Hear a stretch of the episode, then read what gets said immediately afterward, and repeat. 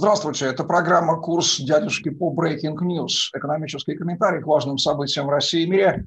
В студии экономист и предприниматель Дмитрий Потапенко и я, экономист и ведущий Евгений Романенко. Дмитрий, приветствую вас. Добрый день. В Сочи встретились Владимир Путин и Александр Лукашенко. По заявлению Дмитрия Пескова в Кремле довольны результатами встречи. Дмитрий, что могли обсуждать эти два заклятых друга и сколько миллиардов долларов еще россияне заплатят в ближайшие годы за поддержку режима самопровозглашенного Лукашенко? Ну, обсуждать а, могли только, в общем-то, одну простую вещь. А, при, ну, понятно, что а, встреча была долгая, длинная, но ключевой вопрос, который, на мой взгляд, обсуждался, собственно говоря, а что делать с Беларусью? Ну, в прямом физическом смысле. Давайте будем а, прагматичны, э, как э, народ и Беларуси, так и народ э, России. Итак, вот у нас есть экономика, которая долгие годы строилась по весьма э, такому, не знаю, как это даже какое-то слово подобрать, приличное, чтобы об, обосновать ну, вот этот подход. Да? То есть это когда отбираются деньги у одной страны и вкладываются в другую страну. То есть э, чем хорош Александр Григорьевич Лукашенко? Да, в данном случае я даже такое слово произнесу. Он как э, хороший директор колхоза, э, используя свое геополитическое положение, то есть географическое положение физически, все время торговал, приезжая в Россию и говоря, что вот я там либо защищаю тебя, либо можно пользоваться газотранспортной моей системой, а за это я получаю те или иные преференции. А, при этом а, экономику он не строил физически э, никак. А, многие отмечают там чистоту дорог, я это тоже отмечаю, как говорится, красивую глубинку и все остальное. Есть маленькое «но» и маленькая ремарка. Значит, это связано в первую очередь с укладом белорусов, то бишь их внутренний, не то чтобы генетический, но код, когда люди привыкли к чистоте, да, привыкли к неторопливости, да, от них не требую, невозможно, невозможно получить каких-то прорывных, э, вот от основной э, массы народа, прорывных технологий. Но при этом мы видим, что есть альтернативные кандидаты э, господину Лукашенко, которые построили, несмотря на весь этот уничтожающий альтернативные мысли, э, соответственно, экономический уклад IT-индустрию, которая была полностью уничтожена в результате вот этих э, псевдовыборов, которые произошли. И сейчас, и ранее, в общем-то, белорусская экономика существовала только исключительно на перепаде в цен. То есть сначала выдавить э, под э, псевдодружескими эманациями какие-то преференции себе по э, деньгам на газотранспортные системы, а потом эти эманации в виде денег уже конкретных вложить в то, чтобы люди были заняты. Ну, так, извините за простоту вопроса, поступают зачастую в лагере. Да, именно там.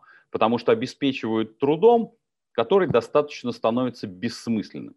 Загрузка предприятий – это именно вот та фраза, даже если вы будете читать внимательно пропагандистов, которые до сих пор остались и были на, а, условно говоря, со стороны белорусской, э, там, скажем, политоты – то вы услышите загрузка предприятия, подписаны контракты. Вы не увидите э, таких вещей, которые не вытекают из э, вот этого посыла. Загрузка предприятий не означает массовую продажу этого товара или услуги. Когда вы говорите о том, что, то опять-таки вы будете читать это, а я рекомендую вам читать опять-таки пропагандистов, говорите о подписанных контрактах, подписанный контракт, это не означает, что вы на этом рынке занимаете какую-то массовую долю. И вот эта встреча, собственно говоря, она была построена по одной простой логике. Зачем теперь этот товар под названием Беларусь а, Владимиру Путину?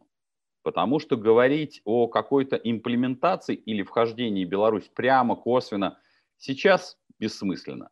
Использовать э, силовые структуры той же Беларуси в, там, для грязной работы ну, во-первых, э, я думаю, что будет э, сопротивление, в том числе и белорусских силовиков, а во-вторых, даже в самой грязной работе а, придется увидеть сопротивление местного населения, то бишь российские, российских граждан. Поэтому в данном случае те 3 миллиарда, а именно о такой сумме, по крайней мере, фигурирует разговор, которые были выданы или будут выданы в виде кредитов по Беларуси, с точки зрения покупки все более бессмысленный и бессмысленный расход. И чем больше таких встреч и чем больше Александр Лукашенко будет выбивать из Владимира Путина, тем быстрее это приведет к экономическому разрыву. Поскольку вы знаете, мы в нашей программе зиждемся, в общем-то, на одном, по крайней мере, я зиждусь на одном важном тезисе, что политика – это перепачканная в дерьме экономика, я могу сказать, что э, чем чаще будет прилетать Александр Лукашенко чем чаще он будет встречаться с Владимиром Путиным, именно по вопросу э, «дяденька, позолоти ручку, дай денег», тем лучше. Примерно каждая десятая компания в России готовится к закрытию в 2021 году. Такие данные мониторинга аппарата бизнес-омбудсмена Бориса Титова приводятся. Основной проблемой российского малого и среднего бизнеса остается слабый спрос. Более чем у 40 компаний он упал в полтора раза. Примерно у 60% компаний почти на треть уменьшилась выручка а 45% респондентов урезали зарплаты. Дмитрий, какая роль, давайте напомним, отводится российскому малому и среднему бизнесу в пищевой экономической цепочке государства российского и как можно прокомментировать эту новость? К сожалению, роль вообще бизнеса как такового, вообще в, в экономике и в э, России отводится роль именно пищевая в прямом физическом смысле – а, у нас э, никогда не снимаются и не будут сниматься сериалы о том, как э, производится то или иное сырье, материалы, или из этого сырья или материалов производится какой-то конечный продукт. В этом у нас не было никогда потребности. Даже если вы посмотрите последние сто лет, ну, в лучшем случае поднимается какая-нибудь доярка, поднимается на, на гора, это было при советской власти, условный токарь. Это, безусловно, важные составляющие части всего процесса. Вы видели где-нибудь, условно говоря, не знаю, снятые хорошие фильмы о господине Тинькове, о, не знаю, в том же, не знаю, Федоре Овчинникове. Не в рамках каких-то YouTube-каналов, а именно как о создателях чего-то значимого, значимого в том числе и для страны. Я уж не говорю про то, что можно было бы снять в том числе и о промышленных э, предпринимателях, которые в Российской Федерации у нас присутствуют. Я вас уверяю, что вы э, в лучшем случае найдете э, что-нибудь такое, снятое на заводах, но без упоминания тех или иных владельцев этого завода, акционеров. Причем акционеры зачастую бывают вы, простые граждане и э, которые зарабатывают на акциях, зарабатывают там на каких-то дивидендах и выплатах. Поэтому, когда аппарат омбудсмена подсчитывает каждый десятый, я напомню свой прогноз, когда мы еще только входили в эту инфодемию, я говорил о том, что пострадает до 90% а, малого бизнеса, до 50% среднего бизнеса и до 25% крупного бизнеса. А, закрытие десятой части предприятий на самом деле револьверно приведет к закрытию еще следующих цепочек. То есть это револьверно может достигнуть тех самых, условно говоря, 25% по крупнику, но я думаю, что вот э, сейчас средний бизнес э, как раз достигает э, тех цифр, о которых я говорил. Крупняк справился чуть лучше, мел, мелкий бизнес справился чуть лучше. То есть, по моим оценкам, пострадал до 60% мелкого бизнеса, где-то в районе 40, там 35-40% среднего бизнеса и около в районе 5-7% пострадало, именно пострадало а, крупного бизнеса. Нет ни одного бизнеса, который бы не остался не, не задетым, но кто-то справился лучше, ну, условно говоря, вышел на потери, хотя это все равно потери, практически ни один бизнес не остался а, в плюсе.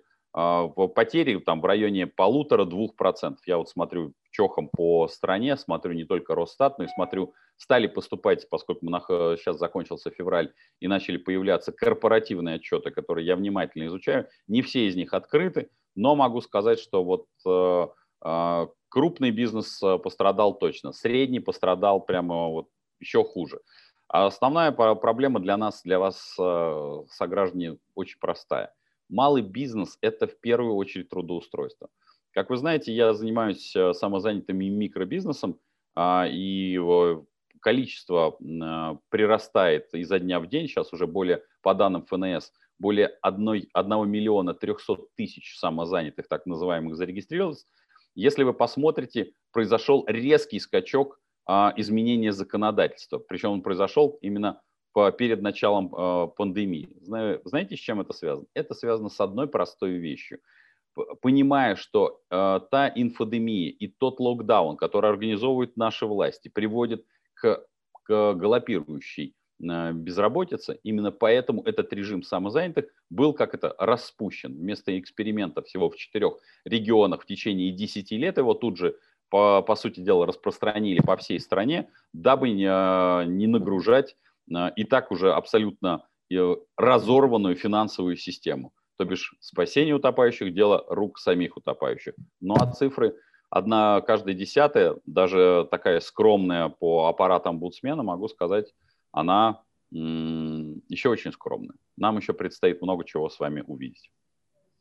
За 2020 год госдолг России увеличился на 40% или на 5,4 триллиона рублей. Теперь он превышает 18,9 триллиона. Внутренний долг достиг 14,7 триллиона, размер внешнего долга составляет 4,1 триллиона рублей. Сейчас набегут псевдоэкономисты кейнсианского и монетаристского разлива и скажут нам, ну это ерунда, надо смотреть на соотношение долга к ВВП, у развитых стран вон уровень долгов в разы больше, посмотрите на США, Европу, Японию, Китай, ничего, мол, страшного в долгах нет, ведь с их помощью, как завещал великий Кейнс, который, как известно, умер, а дело его живет, государство может тратить, чтобы стимулировать экономику. Мол, чем больше долгов, тем экономике лучше. Дмитрий, о чем нам говорит рост госдолга России? Должны ли мы беспокоиться по этому поводу?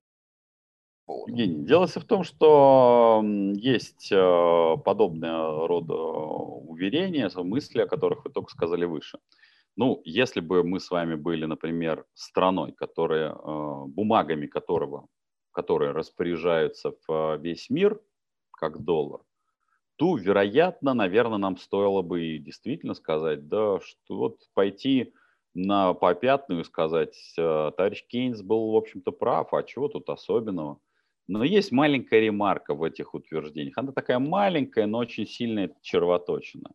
Мы с вами по меткому определению Барака Обамы э, мелкая региональная держава. Кириллица, я уже напоминаю, известна всего лишь, всего лишь в почти 8-миллиардном населении а, кириллица известна всего лишь 300 миллионам.